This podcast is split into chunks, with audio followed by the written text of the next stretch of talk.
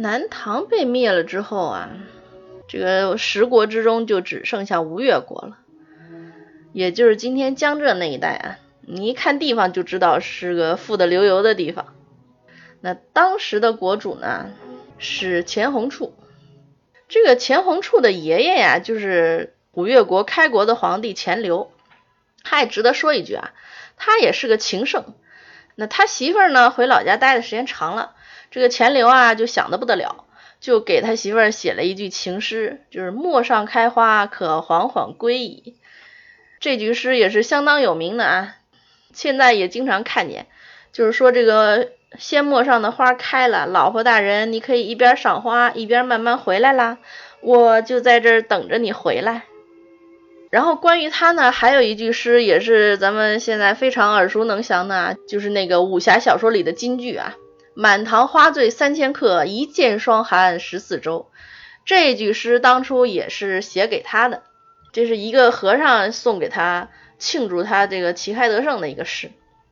那到了钱弘处这一辈呢，就没什么动人的爱情故事了。呃，唯一值得一提的就是庆祝他的宠妃皇室得子建了雷峰塔。这个他的故事不怎么动人，白蛇的故事很动人啊。可是白蛇可能对这件事情不怎么太开心。那你一定要聊一聊这个钱红处的感情故事呢？那就只剩下他和赵匡胤之间的事情了。其实说起来啊，南越这个吴越钱氏，他非常难能可贵的就是他这个民本思想啊，就包括钱镠就常说这个民为社稷之本，民为贵，社稷次之，免动干戈，即所以爱民也。所以钱氏治国的这个思想就是。以天下苍生为念，保一方生民嘛。那钱弘处他属于是主动向宋朝称臣，就使得宋朝兵不血刃，成全了一段就是顾全大局、中华一统的这个历史佳话吧，算是。那当然了，这个过程还是值得聊一聊的啊。就是最早的时候，这个钱弘处算是审时度势吧。那他一看这个宋朝把南唐灭了，这下一步就是准备对付我啦。于是，这他就很主动的亲自跑到汴京去拜见赵匡胤了，而且是献上了南越国的地图以示臣服。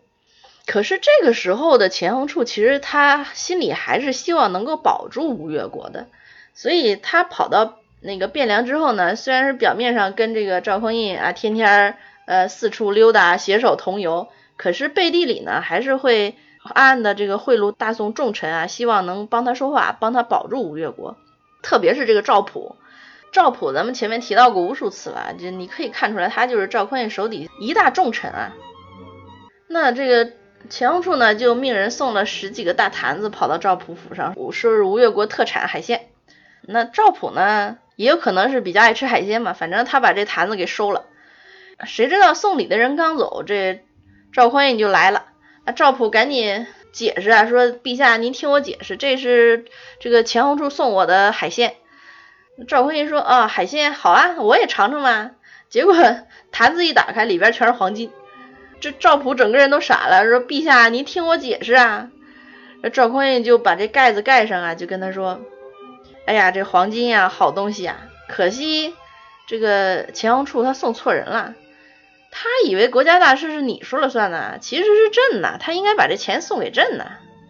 不过吧，既然送你了，那你也就别客气了吧，就拍拍赵普的肩膀，让他别多想，然后就走了。哎，赵普满头的黑线，心说臣真的只是想吃个海鲜而已啊。但是其实由此你也可以看出来，这个赵匡胤这个人确实是胸怀宽广啊，然后比较仁义，他也没把赵普怎么着，而且另外一边呢，对这个钱弘处呢。一直假装不知道，在汴京呃款待了他好几个月。后来钱弘处一看这个贿赂半天也没啥结果呢，就想说回吴越去。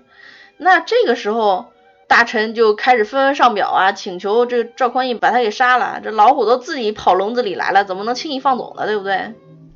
那赵匡胤把这些人的建议就都给否决了，亲自送这个钱弘处出了京城。还给了他一个神秘的大箱子，跟他说：“你回去再看啊。”然后拉着他的手，深情款款的对他说：“敬我一世，敬你一世。”就是说呀，只要我在这一世，我就保你一世太平。这钱弘处回去之后，把那箱子一打开，满满一箱都是大臣们要求扣留他或者是杀了他的奏章。这钱弘处也很感动啊。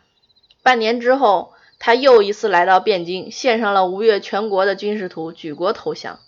所以你看，一个仁义、一个深情的皇帝也是有好处的。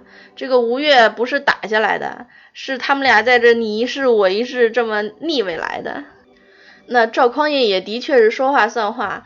他活着的时候，这钱弘处一直是活得好好的，甚至包括李傕，就投降了这个大宋的这些个小国的国主，赵匡胤对他们还都算是比较善待的。坏事都是他那弟弟赵匡义干的，咱们后面会再好好聊一下赵匡义这个人。好了，咱们今天就先聊到这儿啦。随便一说，感谢您的关注和收听。想要获取更精彩的内容，欢迎您关注微信公众号“随便一说”。搜索微信号拼音的随说二四六七八就能找到我啦，咱们下期再见。